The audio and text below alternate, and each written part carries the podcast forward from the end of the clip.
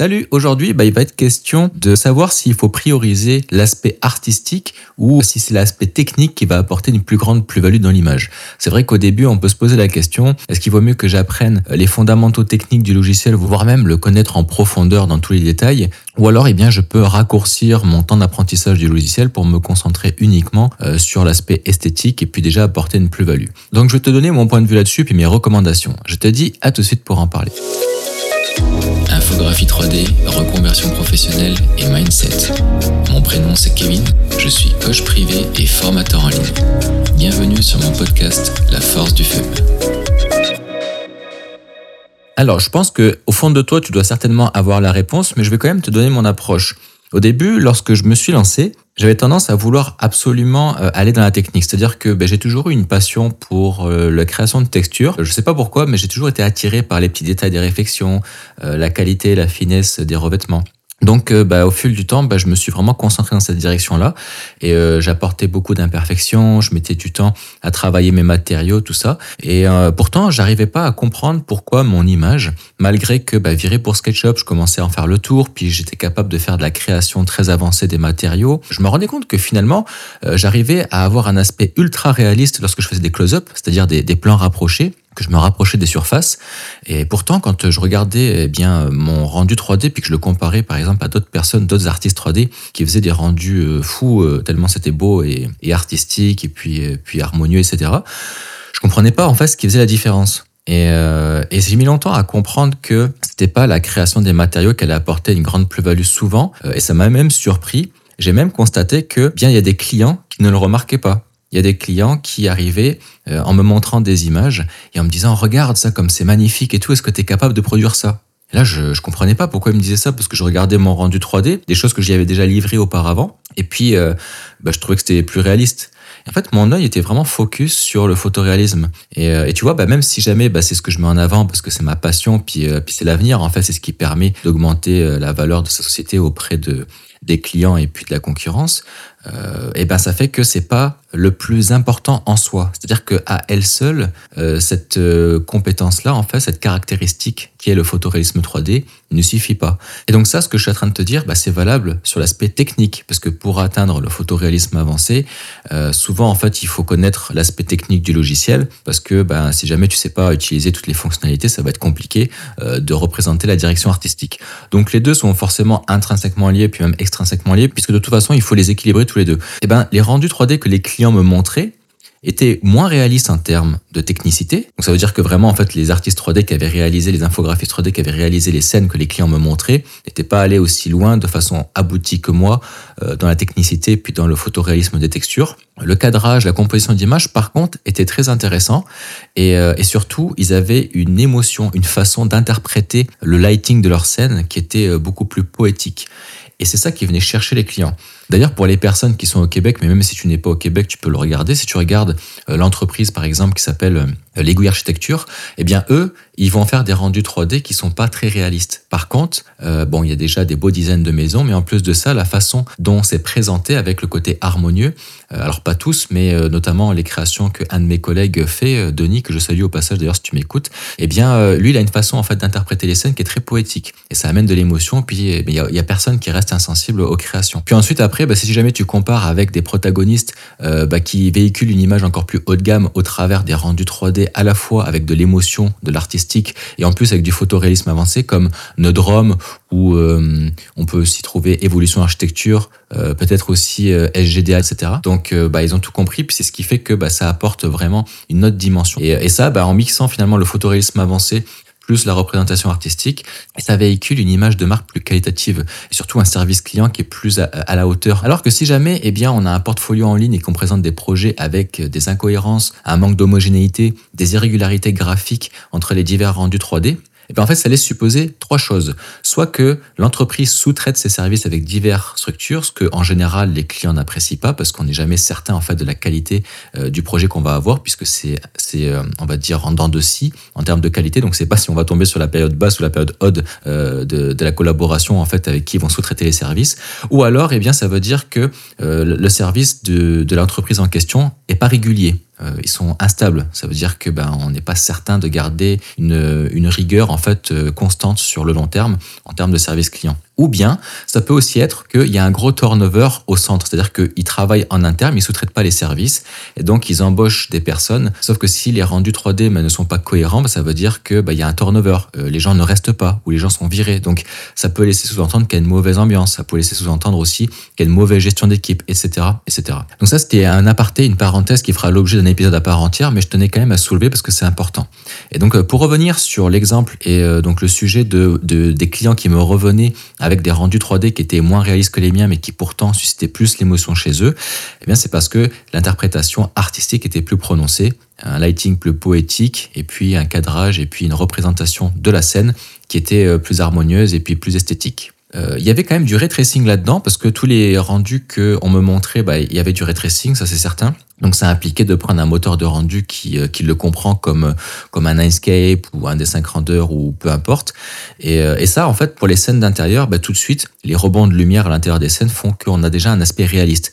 Et donc ça déjà, cet aspect réaliste-là qui est généré automatiquement par le logiciel, plus ou moins, il suffit juste d'importer un beau HDRI et puis d'avoir une exposition relativement correcte pour pas que les blancs soient brûlés ou alors que c'est trop sombre, eh ben on arrive quand même à créer une scène qui a, de l'allure et puis qui est cohérente avec la réalité.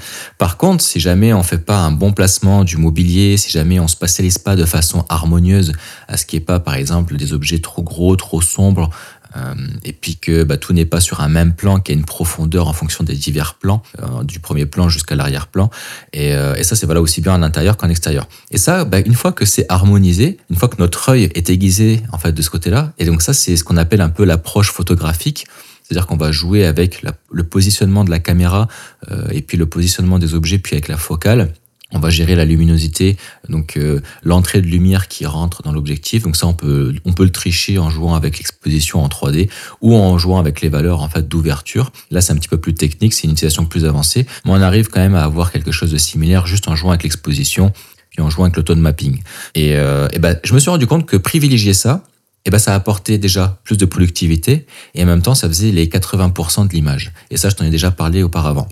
Et c'est ce qui m'a permis justement en travaillant dans ma première agence d'architecture de me rendre compte que bah, j'avais beau avoir un excellent niveau en photoréalisme 3D sur euh, un moteur de rendu comme viré pour SketchUp, eh bien euh, je me rendais compte que j'étais pas bon dans la productivité, j'étais lent par rapport à mes collègues de travail.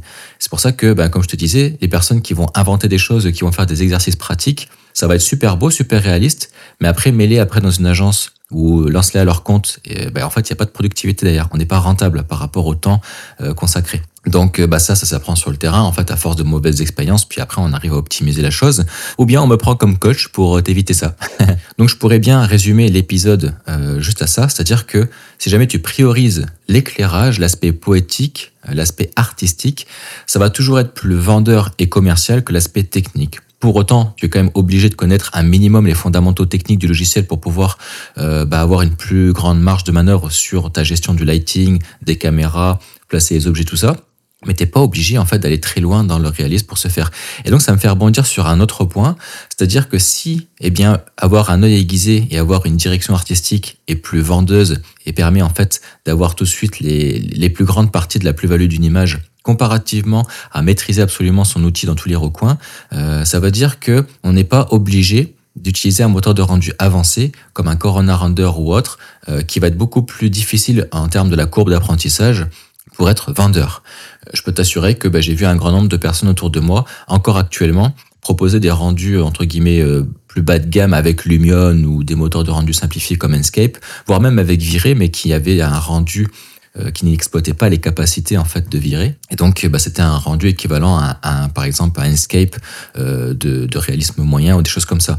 Donc, des fois, utiliser un moteur de rendu avancé, c'est bien. Euh, utiliser la technique de ce moteur à avancer, bah, c'est bien aussi. Mais finalement, si on n'a pas l'œil aiguisé, bah, on se retrouve avec des rendus qu'on aurait pu faire avec un logiciel simplifié en un minimum de temps. C'est pour ça que des fois, quand je vois des personnes utiliser virer, je me dis pourquoi tu te compliques la vie alors que tu utiliserais des 5 rendeurs, puis tu pourrais faire exactement la même qualité de rendu que ce que tu fais avec virer. Et puisque tu ne veux pas aller plus loin dans le réalisme et que ça te suffit cette qualité-là, bah abandonne virer, ça te coûtera moins cher et puis tu iras plus vite de faire ça avec un D5 render, puisque de toute façon, et la qualité que je vois des rendus 3D qui te suffisent, bah, tu peux largement l'atteindre avec un moteur de rendu simplifié. Parce qu'il n'y a même pas 50% en fait de, la capacité de photoréalisme euh, et technique de virer qui est exploitée. Donc euh, comparativement à toutes les manipulations qu'il va falloir faire et toutes les organisations qu'il faut faire aussi au niveau des assets des scènes, parce que ça on n'en parle pas toujours, eh bien tu sais les proxys machin pour que bah, tout de suite ça ressorte vite et puis que le modeler 3D comme SketchUp ne soit pas surchargé en termes de poids puis de lenteur, bah, il faut utiliser des systèmes qu'on n'a pas utilisés avec un moteur de rendu par exemple indépendant comme avec Lumion, Twinmotion ou encore avec des 5 Render. Mais des moteurs de rendu qui sont liés à un modeler, qui sont un plugin interne, c'est-à-dire qui sont esclaves euh, du modeler, comme par exemple bah, virer pour SketchUp ou Enscape, et eh ben en fait on est obligé d'utiliser des systèmes de proxy de lumière, d'objets, etc. pour optimiser la scène. Et, ça, bah, tout ça, il faut le penser. Et malheureusement, bah, quand on débute dans la visualisation architecturale, des fois on n'en a pas conscience. On, on en a conscience au détriment en fait de notre productivité sur le terrain. Donc ma recommandation, si jamais le photoréalisme ultra avancé c'est pas ta priorité, puis je te recommande de pas te concentrer là-dessus au début lorsque tu te lances.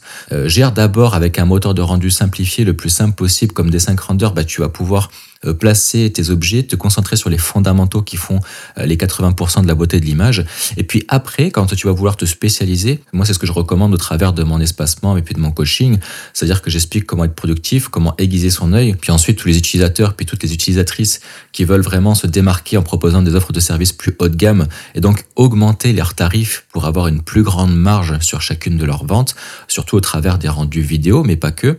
Eh bien ça, on va le faire avec un moteur de rendu avancé ou alors on va utiliser un moteur de rendu simplifié, mais on va aller plus loin dans la post-production. Tu t'épargnes l'apprentissage d'un autre moteur de rendu avec un autre abonnement. C'est toujours préférable d'utiliser qu'un seul outil euh, d'un point de vue de la rentabilité et de la productivité. Cet outil-là va te permettre, des 5 rendeurs en l'occurrence, bah, de faire des belles images 3D, de faire des rendus 3D en très haute résolution. Des fois, les clients ne pensent qu'à ça. Est-ce que c'est du 4K Est-ce que c'est du 8K Alors qu'au final, en fait, ils vont l'exposer sur leur site internet en, Full HD, mais on s'en fout. Euh, c'est d'un point de vue commercial, ça leur plaît. Bah, ça, avec des 5 rendeurs, tu vas exporter facilement, alors qu'avec un Corona Render ou avec un viré, ça va te prendre une plombe à exporter. Euh, et puis après, bah, si en plus tu utilises un viré, mais que tu as besoin de faire des vidéos, bah, tu vas pouvoir le faire avec des 5 rendeurs. Euh, donc c'est un logiciel qui te permet de tout faire. Ça, c'est important à conscientiser parce que le synchroneur va te permettre de pas te concentrer trop sur la technique, de te concentrer sur les fondamentaux euh, de la représentation artistique pour aiguiser ton œil, ta composition d'image, le lighting, tout ça. Et puis en fait, après, bah, dès que tu vas aller plus loin, bah, tu te dis, ok, bah, finalement, au lieu d'apprendre un, un logiciel plus avancé, qui va me prendre du temps,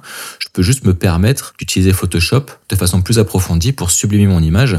Surtout que maintenant, une fois que tu as sublimé l'image euh, en tone mapping, que tu as sublimé l'image avec Photoshop, tu es aussi capable après d'utiliser les intelligences artificielles. Ça, c'est des outils que je recommande et puis j'explique comment faire pour augmenter encore la qualité de ces rendus sans que ça modifie en fait euh, les lignes, les perspectives puis les objets. Et ensuite, après, retravailler encore la modification qui a été faite sur IA pour l'accentuer un petit peu plus réaliste euh, avec Photoshop. Donc finalement, on arrive peut-être à faire peut-être 3-4 heures en plus de manipulation en post-production mais on s'épargne tout l'apprentissage et puis temps d'exportation avec un moteur de rendu avancé. Donc les personnes peuvent être réticentes au début de se dire ah ouais mais Photoshop là il va falloir que je l'apprenne etc. Mais en fait il te fait gagner beaucoup de temps en bout de ligne à force de maîtrise. Donc voilà ce que je voulais te dire. Priorité sur les fondamentaux techniques du logiciel, la base, euh, positionnement de la caméra, positionnement des objets, des éclairages. Et, puis après, c'est ça en fait qu'il va falloir travailler, c'est-à-dire aiguiser son œil, aiguiser sa direction artistique pour ensuite pouvoir faire des rendus qui apportent tout de suite de la valeur auprès des clients, puisque eux n'ont pas l'œil aussi aiguisé que nous. Donc, euh, bah, plus tu vas t'entraîner à faire des rendus photoréalistes, à aiguiser ton œil sur l'aspect artistique, plus tes clients en fait vont y voir une plus-value.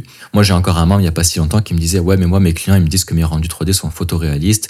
Je disais ouais, mais toi tes clients ont un œil qui sont pas suffisamment aiguisés. Par contre, euh, bah, quand ils vont aiguiser son œil parce que bah, la concurrence va proposer des rendus encore plus réalistes que toi, eh bien bah, tu vas te larguer parce que tu ne seras pas intéressé à la post-production des choses comme ça. Mais après, moi, j'insiste pas, je laisse les gens en fait faire leur propre choix. J'ai une expérience L'expérience, en fait, je la transmets au travers d'un coaching. Si la personne arrive à un moment, elle arrive dans un stade où ça lui convient, puis qu'elle ne veut pas sortir de sa zone de confort, puis qu'elle estime qu'elle est suffisamment bonne, après, euh, j'insiste pas, je rentre pas dans la confrontation.